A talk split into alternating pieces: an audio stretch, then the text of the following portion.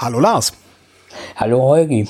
So jedes Jahr ist Grippewelle und es sterben jedes Jahr zigtausend Leute an der Grippe. Corona hat nur ein paar hundert Leute auf dem Gewissen bisher. Warum machen wir trotzdem ein solches Gewese darum? Das liegt einerseits einfach daran, dass wir nicht so ganz genau wissen, wie gefährlich dieses Virus tatsächlich ist. Also das Coronavirus ist neu auf der Bildfläche erschienen. Es hat sich relativ stark ausgebreitet. Es hat schon Menschen getötet. Und ähm, ja, es trifft auf eine Bevölkerung, anders als die saisonale Grippe, trifft dieses Coronavirus auf eine Bevölkerung, die mit diesem Virus noch nicht so viel zu tun hatte oder gar nicht zu tun hatte. Das heißt, es gibt anders als bei der etwa der regulären Grippe keinen Teil der Bevölkerung, der Antikörper hat, der eine Immunität hat. Das heißt, so ein neues Virus kann wirklich sich als Flächenbrand durch die gesamte Menschheit äh, fortpflanzen und einen großen Teil der Menschheit infizieren. Und wenn natürlich jetzt 60, 70, 80 Prozent der Menschheit in den nächsten Jahren mit diesem Erreger infiziert werden, dann äh, reicht eine Sterblichkeit im Bereich von vielleicht ein bis drei Prozent, um dann tatsächlich viele Millionen Menschen zu töten. Das heißt, das Bedrohungspotenzial dieser neuen Seuche ist einfach ist einfach so hoch. Aber wir haben doch eigentlich alle naslang irgendwelche neuen Viren. Was macht Corona denn jetzt besonders? Der Umstand, dass sich dieses Virus so gut unter Menschen fortpflanzt. Also dass, ähm, dass es sich durch Tausende und Zehntausende Menschen verbreitet. Natürlich haben wir sehr viele neue Emerging Diseases, neu auftauchende Viren, die mal kurz aufflackern und dann wieder verschwinden. Aber das sind eben nur so kleine Ausbrüche. Das ist das ganz häufige Ausbruchsgeschehen. Das ist auch das, wo die Seuchenfachleute natürlich ein Auge drauf haben. Weil äh, diese kleinen Ausbrüche, natürlich macht es nichts, wenn sie wieder verschwinden. Aber wenn dann sowas wie ein Coronavirus auftaucht, das dann sehr viele Menschen infiziert, dann haben wir ein potenzielles Problem. Wir haben jetzt einen sehr starken Ausbruch in Wuhan gesehen, in China, wo sich dieses Virus sehr schnell, äh, sehr weit verbreitet hat. Und wir sind uns im Moment überhaupt nicht sicher, ob wir es mit einer Sterblichkeit von 0,1 Prozent oder von vielleicht 2,3 Prozent, wie in einer aktuellen Studie gesehen, zu tun haben. Und eine Sterblichkeit von 2,3 Prozent in einem Virus, das äh, in der Lage ist, große Teile der Bevölkerung zu infizieren, ist eben ein Problem. Also wir haben einfach eine große Unsicherheit darüber, was dieses Virus kann. Und wir haben ein großes Gefahrenpotenzial, nach wie vor. Für uns hier in Deutschland quasi ist der Unterschied zwischen Grippe und dem Coronavirus einfach, dass wir gegen die Grippe einen Impfstoff und auch Medikamente haben. Mhm. Weil das heißt, ähm, natürlich ist die Grippe, die saisonale Grippe dieses Jahr nicht besonders tödlich, aber für bestimmte Populationen, für Immunschwache, für Alte zum Beispiel, äh, für Leute mit Vorerkrankungen, ist sie deutlich gefährlicher. Und äh, das ist beim Coronavirus genauso. Der Unterschied ist einfach, bei der Grippe haben wir den Impfstoff, wir haben bestimmte Medikamente, die, das Gesundheitssystem hat sehr viel Erfahrung, sehr viel Routine auch mit schweren Verläufen der Grippe. Das heißt, man, man kennt diesen Gegner. Und ich muss auch ganz ehrlich sagen, äh, wenn die Leute sich nicht impfen lassen, dann ist das natürlich auch deren Entscheidung. Ne? Und beim Coronavirus haben wir all das nicht. Wir haben keinen Impfstoff. Wir haben im Moment noch keine Medikamente. Es gibt noch überhaupt keine Erfahrung mit schweren Verläufen, wie man das behandelt. Das ist alles Learning by Doing.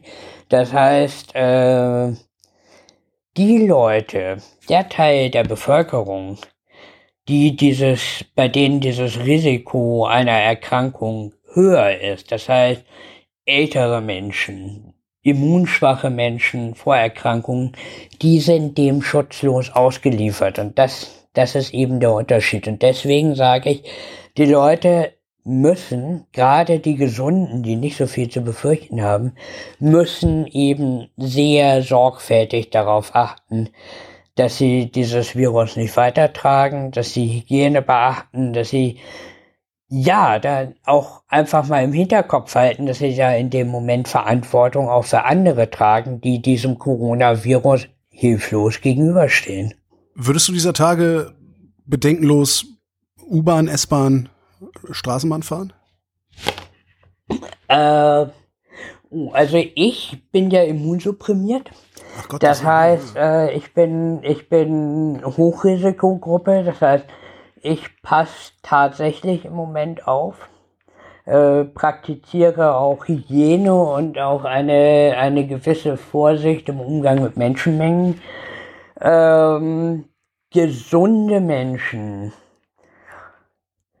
äh, können aus meiner Sicht nach wie vor, weil wir auch wir haben ja auch nur noch nur ganz wenige Fälle im Moment. Mhm. Ne? Also maximal sind das vielleicht 100 oder so, wenn wir ganz, ganz, ganz hochgreifen jetzt nach Karneval, die hier durch Deutschland rumeiern, ähm, wahrscheinlich sogar weniger. Also die Wahrscheinlichkeit, auf jemanden zu treffen in der U-Bahn oder S-Bahn, ist relativ gering. Und die Wahrscheinlichkeit für einen gesunden Menschen an dieser Krankheit zu sterben, ist aus meiner Sicht auch noch gering. Wie gesagt, als jemand, der zur Risikogruppe gehört, ähm, muss man aufpassen, muss man ein bisschen abwägen, wie man sich verhält, aus meiner Sicht. Aber das muss man natürlich als Mitglied einer Risikogruppe immer. Hm. Ja, aber normal gesunde Menschen müssen sich jetzt noch nicht so die Sorgen machen. Wo kommen die eigentlich her, diese Viren? Die kommen aus tierischen Reservoirs. Also ähm, wir sind ja Säugetiere und da draußen gibt es viele andere Säugetiere. Und diese Säugetiere haben alle ihre eigenen Viren. Und äh, viele dieser Viren sind spezialisiert, sind relativ spezialisiert, ähm, aber verändern sich natürlich auch die ganze Zeit. Sie verändern ihre ihre Rezeptoren für die Zellen, die sie befallen. Und manchmal gibt es eben Viren, zum Beispiel in diesem Fall äh, unser Coronavirus, dass die, die Fähigkeit bekommen hat, eben bestimmte menschliche Rezeptoren, bestimmte menschliche Zellen anzusprechen. Das passiert einfach durch Zufall immer wieder. Und manchmal springt so ein Virus aus einem Tier auf den Menschen über. Deswegen Deswegen sucht man jetzt ja auch so fieberhaft nach dem, nach dem spezifischen Tier, aus dem das Virus kam. Ähm, das SARS-Coronavirus kam aus einer Schleichkatze, wenn ich mich recht erinnere. Das MERS-Coronavirus zirkuliert in Dromedaren.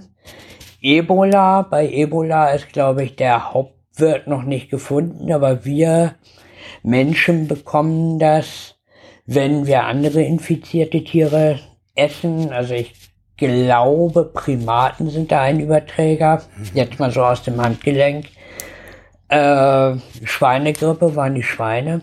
Das sind Säugetiere, das sind unsere engsten Verwandten, denen wir im Zweifel irgendwie auf die Füße treten, die wir essen. Und dann kommen wir auch mit deren Viren in Kontakt. Das heißt, so gut, wenn, wenn wir uns so gut wie möglich von den Tieren fernhalten würden, sie also nicht essen, äh, nicht mit ihnen im Bett rumkuscheln oder sonst irgendwie was, wäre die Gefahr geringer, dass wir solche Virenepidemien sehen wie jetzt äh, mit Covid-19? Das ist, ähm, also das ist ein Punkt, aber es ist tatsächlich nur zum Teil klar. Wir haben einen seit Jahrzehnten und nicht nur mit me menschlichen Krankheitserregern gerade ein massives Problem mit neu auftauchenden Krankenerregern bei Menschen, äh, Krankheitserregern bei Menschen, bei Tieren und auch bei Nutzpflanzen. Warum das so ist, ist nur zum Teil klar. Also es hat ein bisschen was damit zu tun, dass wir eben in Ökosysteme vordringen, dass wir Ökosysteme zerstören, dass wir mit Tieren, Pflanzen und so weiter in Kontakt kommen. Aber mein Verständnis ist, dass allein dieser, dieser quasi zivilisatorische Druck, diese, diesen, dieses seit Jahren über, äh, dieses seit Jahren Übergehen von Krankheiten auf den Menschen und seine Nutztiere. HIV ist ja auch ein Beispiel, Ebola ist ein Beispiel. Das ist ja seit Jahrzehnten. Das lässt sich, glaube ich, mit einer einzelnen Erklärung nicht, nicht einfach erklären. Sind wir zu viele? Haben wir uns die Welt zu sehr untertan gemacht und schaffen es jetzt nicht mehr, die kleinen Dinger da zu beherrschen? Oder was ist das, was uns da gerade passieren mag?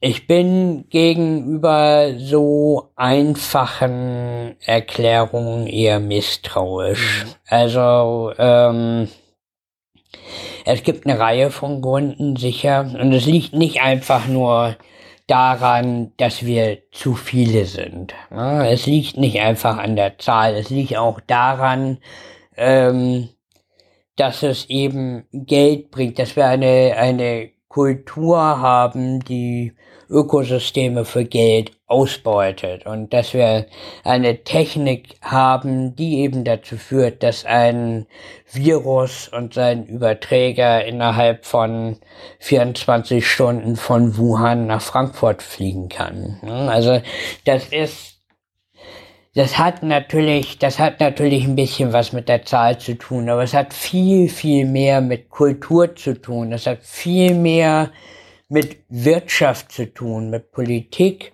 mit Technologie und mit unserem allgemeinen nachlässigen Umgang mit all diesen Faktoren. Ich denke nicht, dass wir, dass wir einfach sagen können, das ist die hohe Bevölkerungszahl. Wenn wir weniger wären, hätten wir das Problem nicht. Wenn wir anders wären, hätten wir das Problem nicht, auch wenn wir noch mehr wären. Lars Fischer, vielen Dank. Ja, danke dir.